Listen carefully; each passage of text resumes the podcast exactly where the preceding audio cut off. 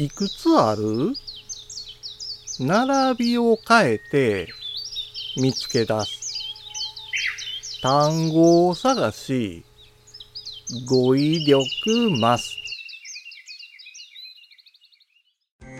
五七五七七の31文字でデジタルに関する単価を読むデジタル教室単価部です。英語を身につけるために最初に行うのが単語の記憶です。文法や発音も大事なんですけれども、そもそも単語がわからなければ意味がありません。ですから、基本的な単語を覚えてから、発音や文法などを学ぶことになります。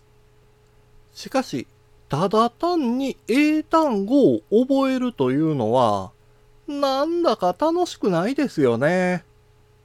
それなら、ワードサーチファンプロで、楽しみながら英単語を身につければいいんですよ。